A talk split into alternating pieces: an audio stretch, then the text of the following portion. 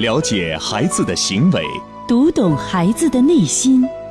亲子课堂，与孩子一起成长。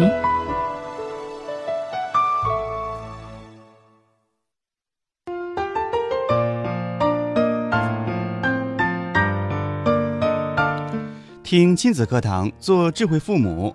欢迎大家锁定频率，收听我省首档以心理学为基础的专业亲子教育节目《亲子课堂》。各位好，我是主持人博文。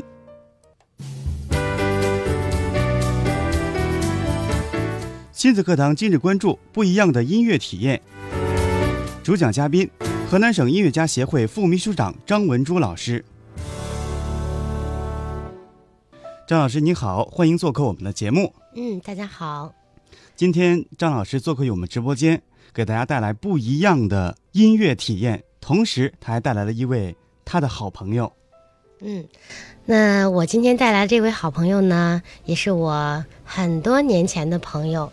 嗯，他呢同样也是嗯从小学音乐的科班出身的，然后呢对音乐还有音乐剧方面的这个教学呢也有很多年的经验了。对，您说了这么多，还没有把这个老师给介绍出来呢，跟大家来打个招呼吧。家长朋友们，你们好，呃，我是古瑞老师，也大家可以叫我古瑞姐姐。嗯，那今天呢，我们给大家带来的这个，为什么说是不一样的音乐体验呢？平时我们在节目里边都是有阿尔夫音乐呀，有一些音乐呀，或者有一些艺术方面的这个，嗯，这个讲解呀，包括一些动画片，我们都讲了怎么带着孩子去看动画片。那今天我们带来的是音乐剧，其实呢，它也是一个呃音乐剧里边的一部分，一小部分。这个叫交响音画，也就是让孩子如何去听交响乐，如何爱上交响乐。那么这个交响乐呢，它有很大的魅力，它不是单纯的呃表现一个一个音乐而已，而它是讲了一个故事，一个很好玩的。一个故事，那我们的家长朋友和孩子现在就可以一起来互动了。我们在这个故事当中呢，嗯，会让孩子听到嗯各种各样不同的乐器来诠释的这个嗯小动物和人物。那么孩子可以猜，也可以嗯随意的说，家长也可以有正确的引导，都是可以的。那充分发挥我们的想象力，来进入我们的音乐之旅。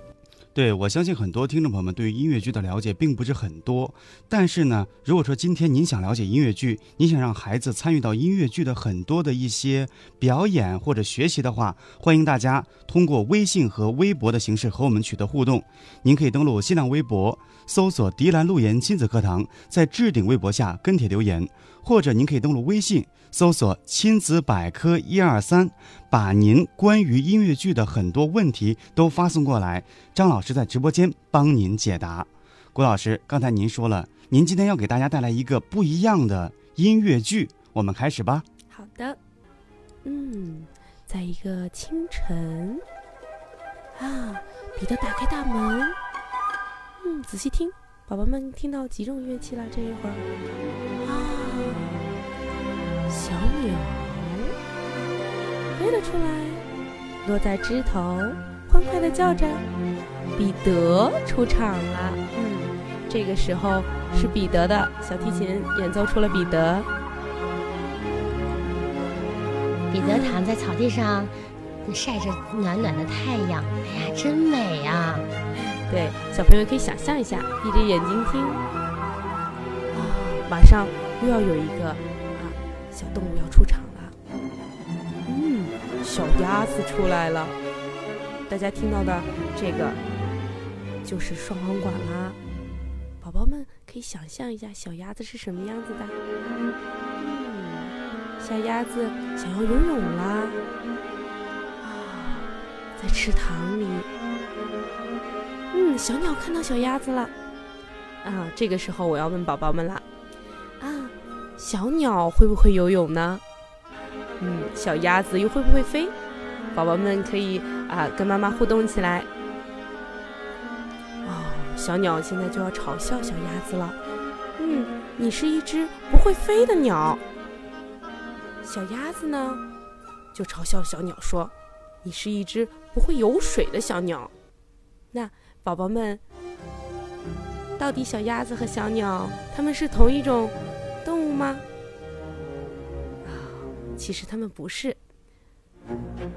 嗯，他们在吵架啦。彼得听到了以后，制止了他。嗯，大家听到，这个时候还是啊，小鸟和彼得。那小朋友们，嗯，平时啊，有小朋友互相嘲笑，我们要不要要不要像别的小朋友一样，嗯，跟他们学，要嘲笑别人，嗯，或者是不理谁，或者是嗯说别人不好的地方呢？那嗯，我们的小朋友啊，一定要像我们亲子课堂的宝宝一样，多说别人的优点。见了叔叔阿姨、爷爷奶奶，要去夸奖别人；见了小朋友，要抱一抱、亲一亲。嗯。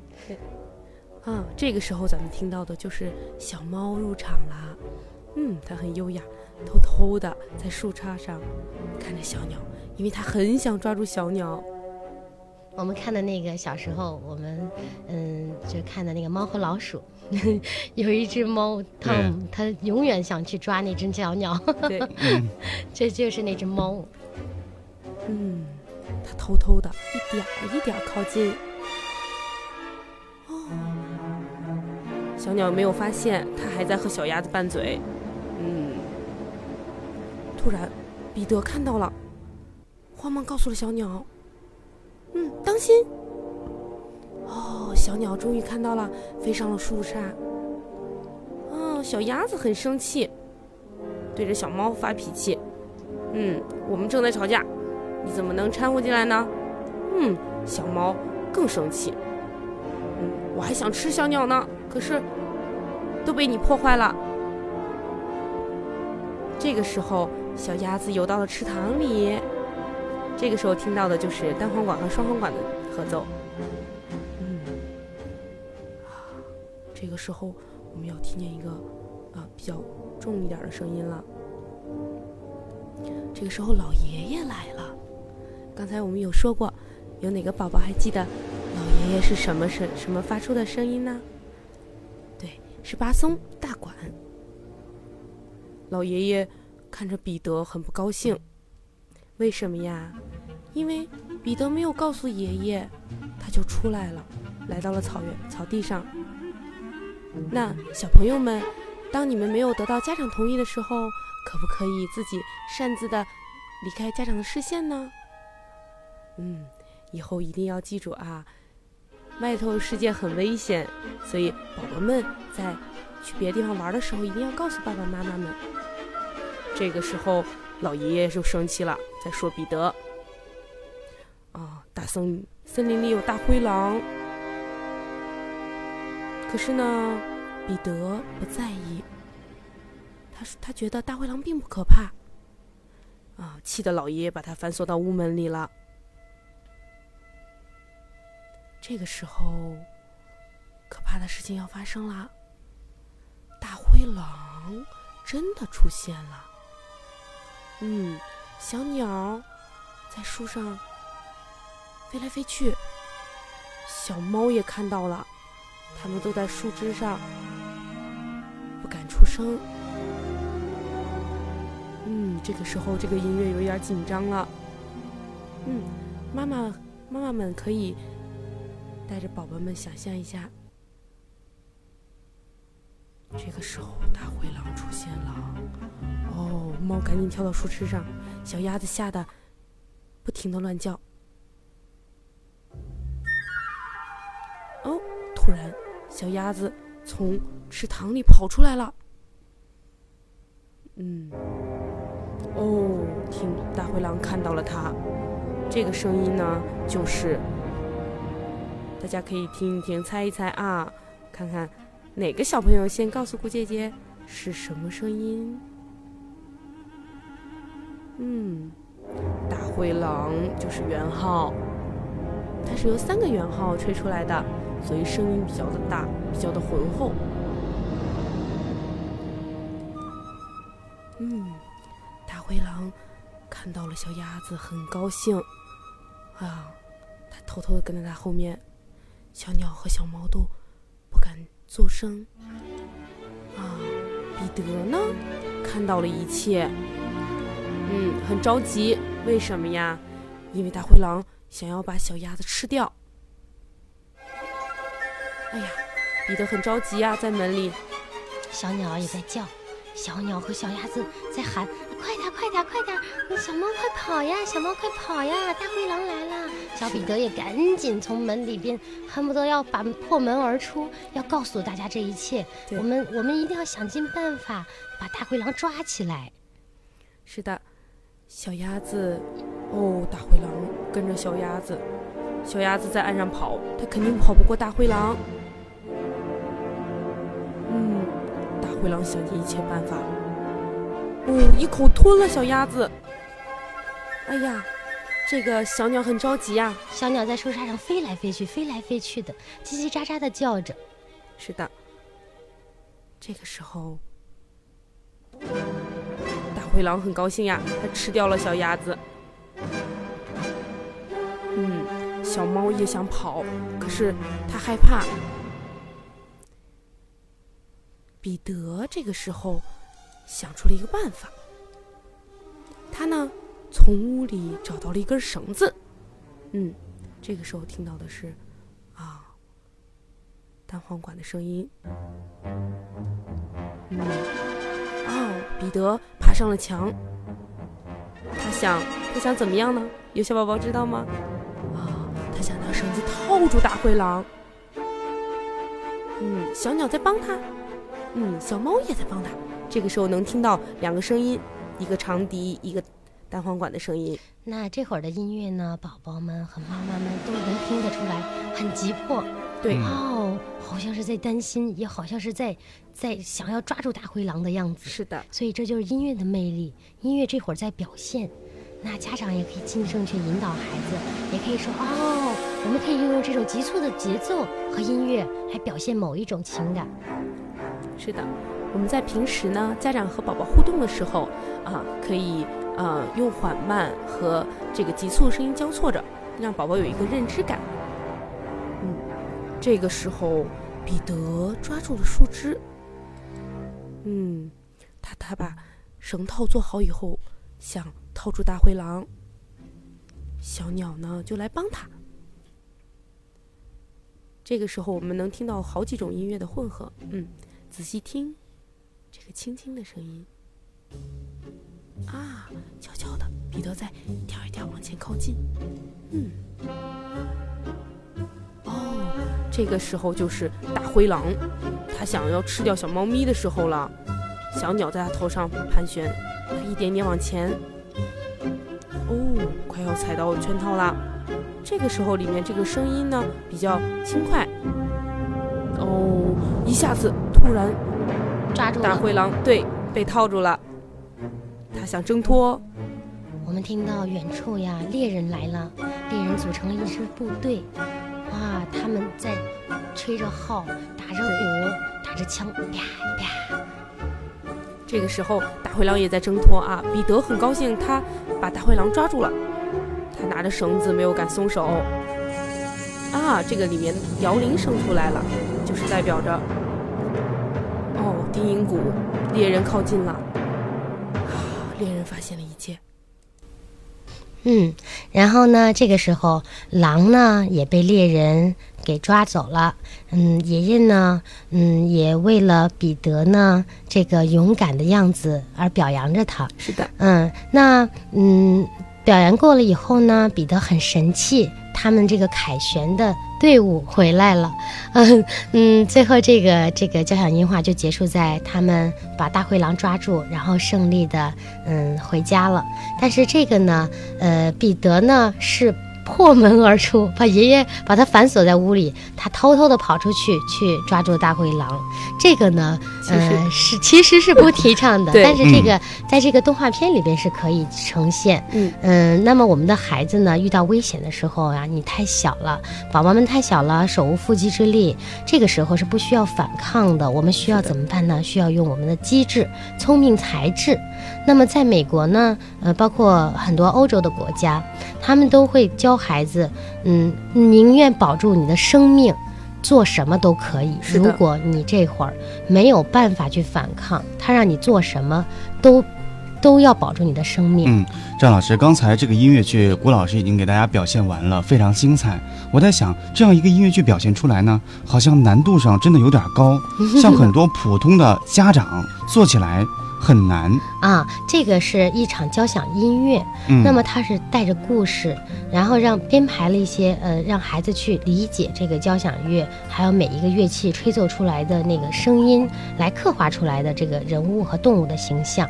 那么真正的音乐剧呢，是从我们了解交响乐也好，了解乐器，了解音乐，嗯。了解了过了解过以后，我们才能再往下去，真正的入演音乐剧。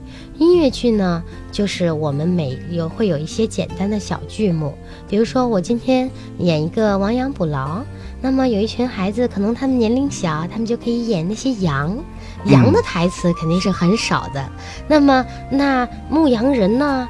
可能就大一点的孩子，他呢就可以多一些台词，甚至可以有一些歌曲他来唱着啊，比如说摇呀哒哒哒哒哒哒哒嘞哦了嘞哦了，咦这个这种牧羊人。那么呃，其他的小朋友呢，他也参与进来了，他也有很少的台词，但是他也觉得很开心。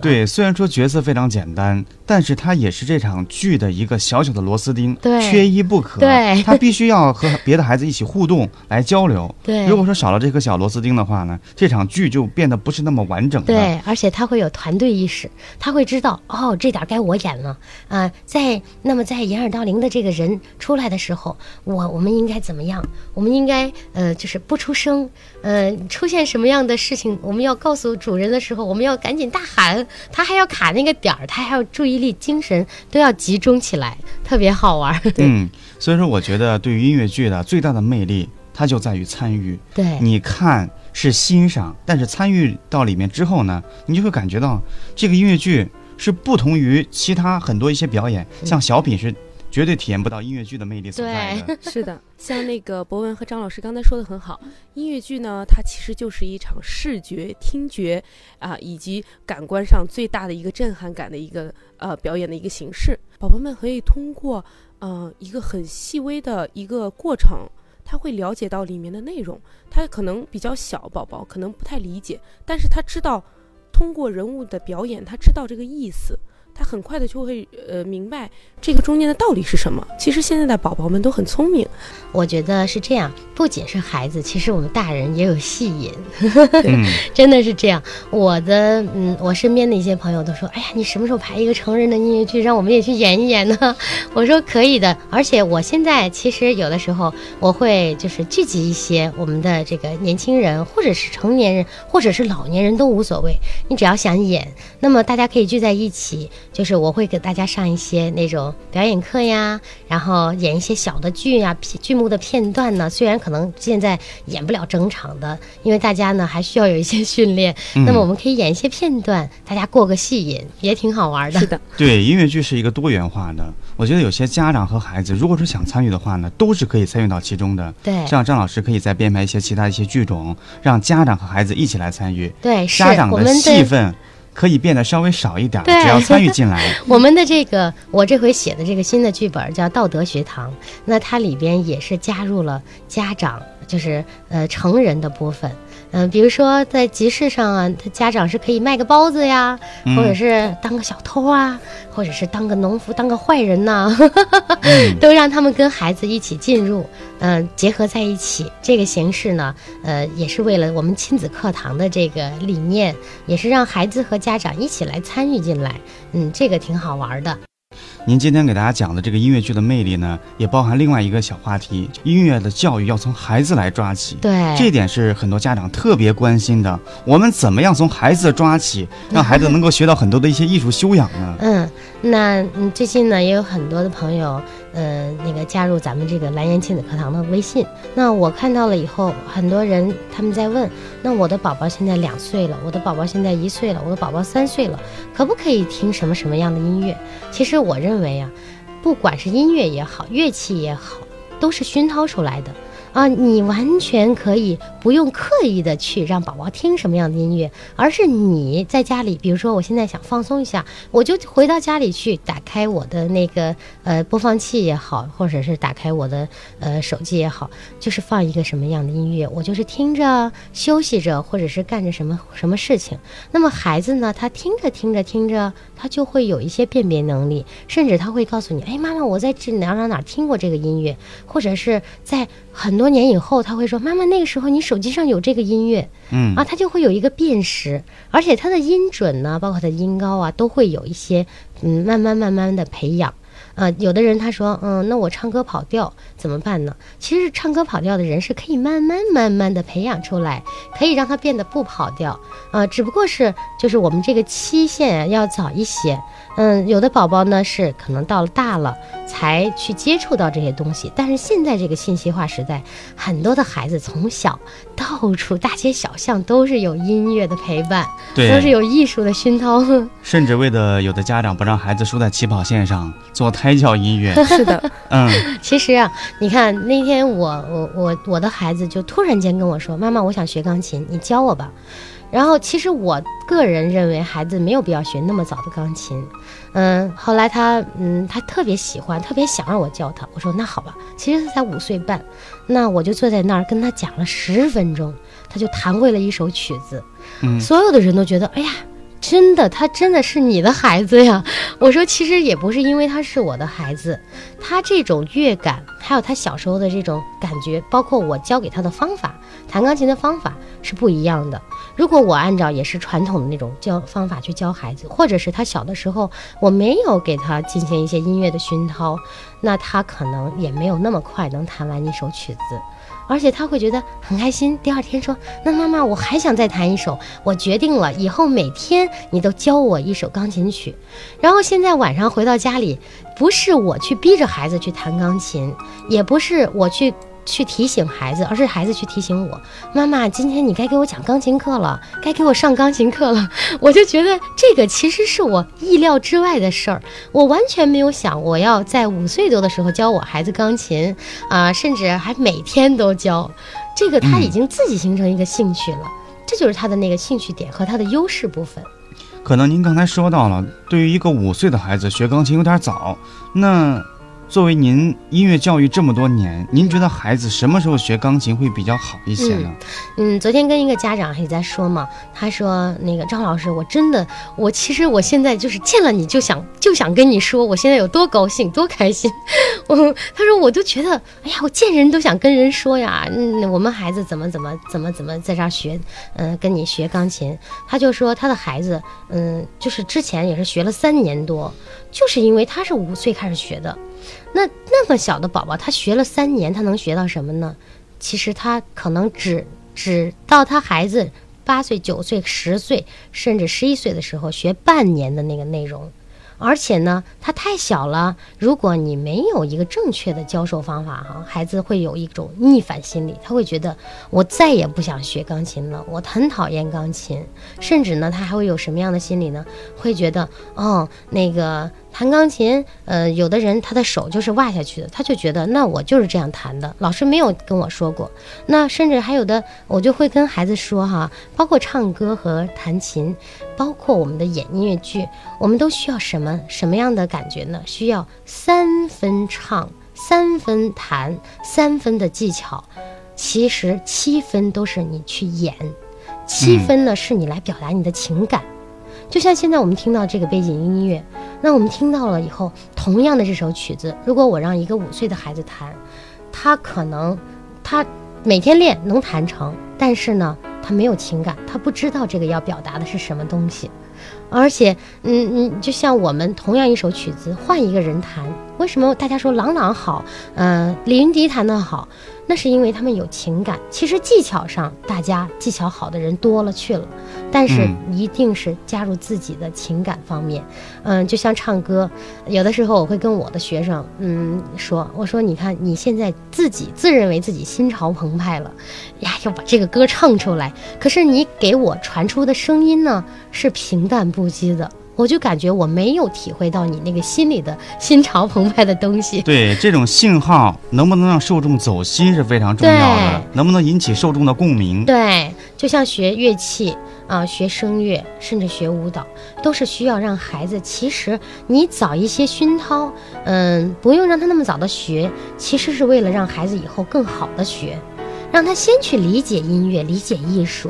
他理解了以后，他这个表现力有了，乐感好了，节奏感强了，他自然会很快的上手的。